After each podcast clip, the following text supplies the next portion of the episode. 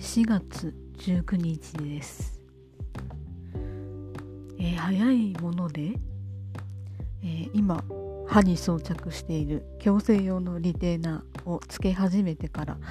え、もう1年経ったみたいです、え本来であれば1年間だけつけといてねと言われたので、えもう外して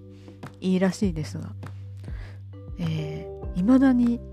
えー、ちょっとまとまった時間外していると、えー、その後つけた時に結構こう圧迫感があるっていうか歯が動いてるなという気がするので、えー、まだしばらくはつけていようと思います。えー、でまあそれとは別に今日、え、こっちに帰ってきて初めて、え歯医者さんに行きました。